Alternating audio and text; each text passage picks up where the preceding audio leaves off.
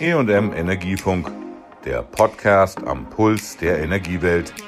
Willkommen zur neuen Folge. Ich bin Susanne Harmsen, Redakteurin beim Fachverlag Energie und Management. Unser Thema heute sind die Anforderungen für Energieversorger und Kommunen aus der Wärmewende.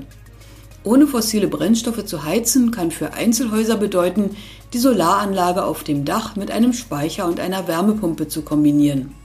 In ländlichen Gebieten kann Biogas die Lösung sein, andere Regionen können Geothermie nutzen. Verbindlich aber ist eine kommunale Wärmeplanung, die Hausbesitzern verbindliche Auskunft gibt, ob und wann es eine zentrale Lösung in Form von Fernwärme für sie gibt. Dafür haben Kommunen nicht viel Zeit und oft wenige Planer. Deshalb können externe Berater helfen. Einer von ihnen ist die M3 Management Consulting mit Sitz im bayerischen Ismaning. Katrin Eitepe, Sie sind die Digitalisierungsexpertin bei M3 Management Consulting. Wir hatten jetzt in der letzten Zeit eine Menge an gesetzlichen Änderungen. Das ging los beim Gebäudeenergiegesetz, bei der Wärmeplanung für die Kommunen. Damit ging es weiter. Welche politischen und gesetzlichen Weichenstellungen sind jetzt konkret für den Ausbau des Fernwärmenetzes beschlossen worden? Das ist die Vorgabe der Bundesregierung, bis 2045 klimaneutral zu heizen. Die Bundesregierung hat dazu mit dem Gesetz für die Wärmeplanung und zur Dekarbonisierung des Wärmenetzes, also kurz dem Wärmeplanungsgesetz ist einfacher, die rechtlichen Grundlagen geschaffen. Und Kerngenau dieses Wärmeplanungsgesetzes ist es, die Verpflichtung der Länder bis Juni 2026 bzw. 2028 für kleinere Gemeinden unter 100.000 Einwohner eine kommunale Wärmeplanung zu erstellen. Die Frage ist, warum ist genau das wichtig? Für was braucht man denn eigentlich so eine Wärmeplanung? Eine Wärmeplanung bietet den Bürgern eine Grundlage für Entscheidungen zum Thema Heizen. In der Wärmeplanung sieht man, ob und wann das Haus oder die Wohnung absehbar an ein Netz angeschlossen wird. Ohne diese Information ist es einfach schwer, sich zu entscheiden, ob man in den nächsten Jahren absehbar die Heizungsanlage umrüsten oder erneuern beziehungsweise welche Alternative man überhaupt hat. Eine wichtige Komponente eben bei diesem klimaneutralen Heizen wird die Fernwärme spüren. Grundsätzlich ist Fernwärme Wärme, die nicht im Wohnhaus erzeugt wird, sondern aus einem Kraft- oder Heizwerk in der Umgebung kommt. Und damit ist sie nicht automatisch klimaneutral, weshalb nach den aktuellen Plänen der Bundesregierung es auch hier Vorgaben geben wird. Zum Beispiel soll bis 2030 nach aktuellen Plänen die Wärmeerzeugung mindestens zur Hälfte aus erneuerbaren Energien oder Abwärme gespeist werden. Bis 2045 soll sie dann komplett treibhausgasneutral sein. Weiterhin gibt es noch ein weiteres Gesetz, das die Energieversorgung umtreibt. Mit dem Inkrafttreten der novellierten Fernwärme- oder Fernkälte-, Verbrauchs-, Erfassungs- und Abrechnungsverordnung, kurz die FFVAV im letzten Jahr, müssen alle Messeinrichtungen für die Fernwärme- und Fernkälteversorgung fernablesbar sein. Und alle existierenden Geräte müssen bis 2026 daher getauscht werden. Da ist ja wirklich eine Menge zu tun. Gibt es noch zusätzliche Vorgaben der EU-Energieeffizienzrichtlinie in puncto Digitalisierung der Wärmezählerinfrastruktur?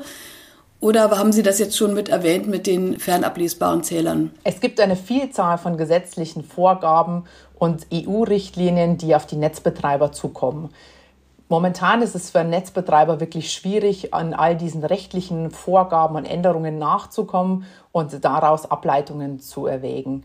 Da sind ganze Teams damit beschäftigt, herauszufinden, was umgesetzt werden muss und zu welchen Zeiten und das Ganze zu einem einheitlichen Plan umzusetzen. Das ist ja auch gerade für kleinere Stadtwerke, könnte ich mir vorstellen, schwierig. Man hat ja da gar nicht so viele Planer und Leute, die Ahnung haben. In welcher Hinsicht kann denn M3 Management Consulting da helfen? Die Personalplanung gerade bei kleineren Stadtwerken ist wirklich schon sehr, sehr knapp. Die Stadtwerke tun ihr Bestes, um das Netz im Betrieb zu halten oder das Netz zu erweitern.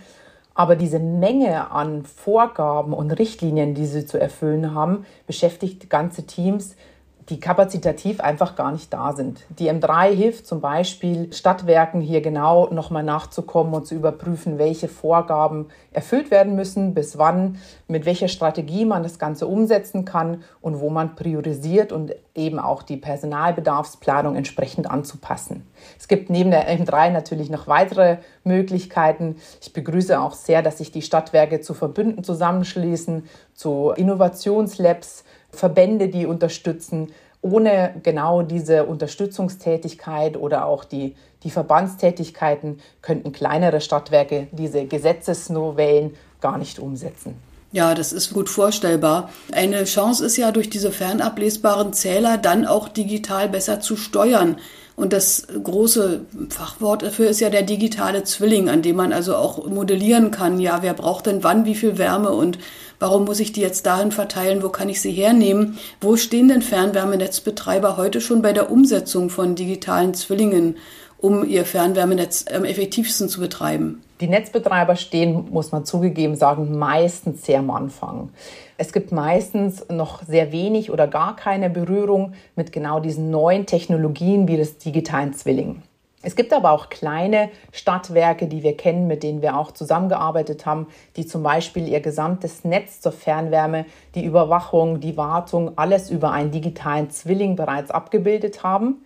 Fairerweise muss man dazu aber sagen, die Möglichkeit haben einfach nur wenige Stadtwerke oder Versorger. Das Ganze ist momentan nur möglich, wenn man ein kleines, überschaubares Netzgebiet hat, wenn man sich schon früh auf eine Digitalisierungsstrategie eingestellt hat und so relativ ähnliche Kundensegmente bedient. Für große oder mittlere Netzbetreiber ist es aufgrund der fehlenden Daten, der unterschiedlichen Leistungsangebote, die sie bedienen müssen, einfach im Moment fast eine, eine unmögliche Aufgabe, schon jetzt digitale Zwillinge einzusetzen. Von daher in der Branche überwiegend stehen wir bei diesen Technologien wie den digitalen Zwilling noch absolut am Anfang. Aber wenn man sich so ein bestehendes Fernwärmenetz vorstellt, was ja auch vielleicht schon Jahrzehnte alt ist, welche Potenziale könnte denn diese Digitalisierung und der Zwilling bieten, um da mehr Effektivität reinzubringen? Es geht hier um die zeitnahe und intelligente Netzsteuerung. Hinter dem Schlagwort digitaler Zwilling steht ja eine zukunftsrelevante Technologie, durch die die Gesamtheit der Wirkungsweisen und Interaktionen von außen oder internen Einflüssen durch ein Pendant abgebildet werden kann. Mit so einem Zwilling kann man damit Veränderungen und Auswirkungen digital überwachen und beeinflussen oder sogar vorhersagen.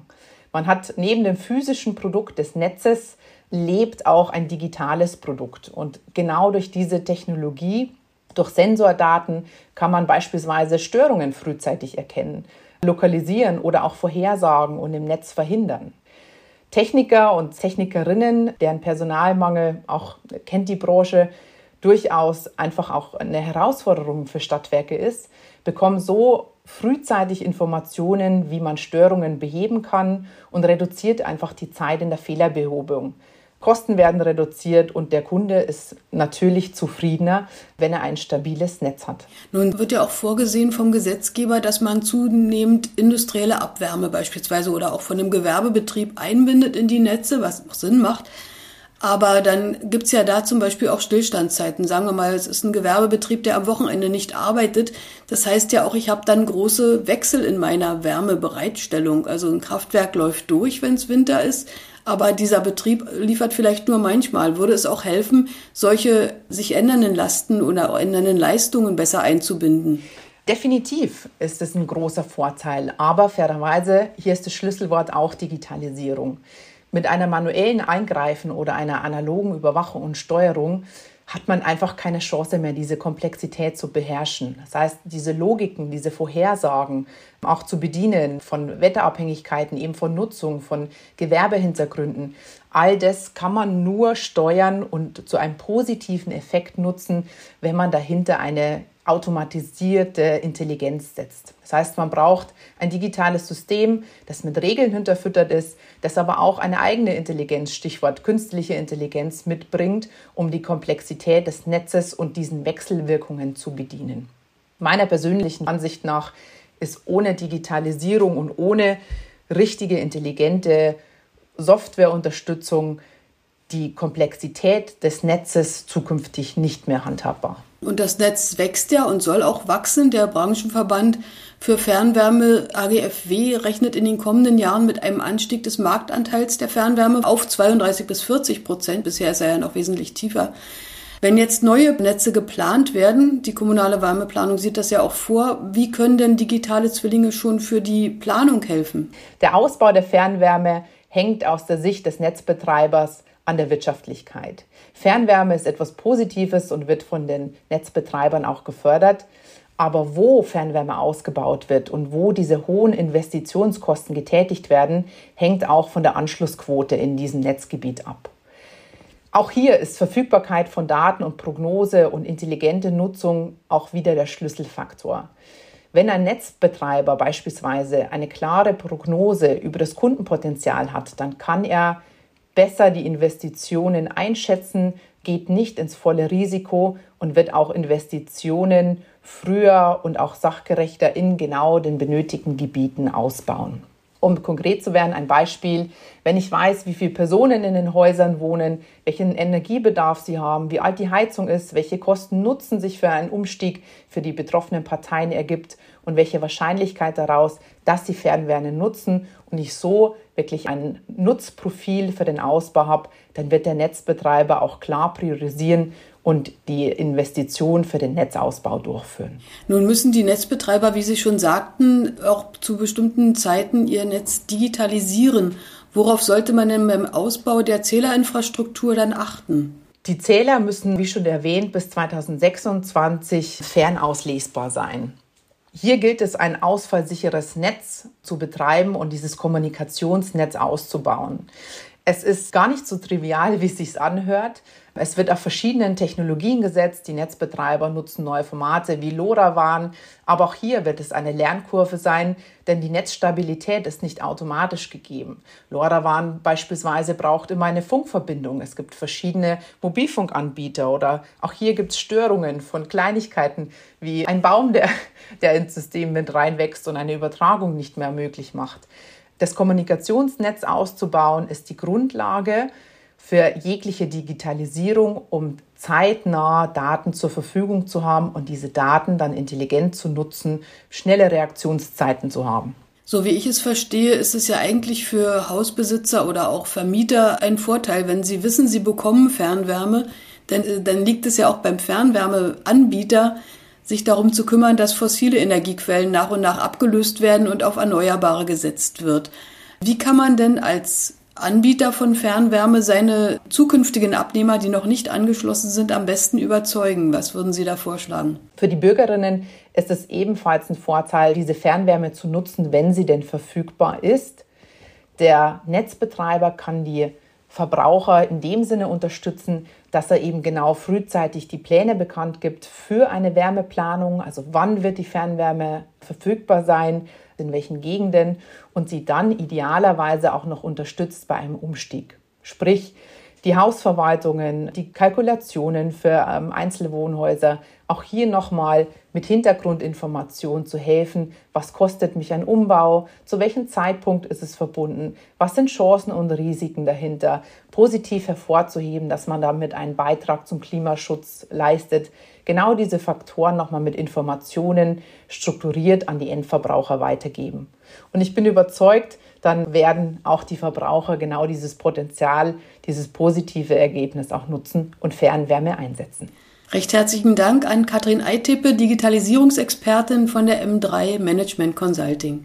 Auf Wiederhören. Dankeschön. Schönen Tag Ihnen. Tschüss, sagt Susanne Harmsen. Das war der E&M Energiefunk. Bleiben Sie voller Spannung.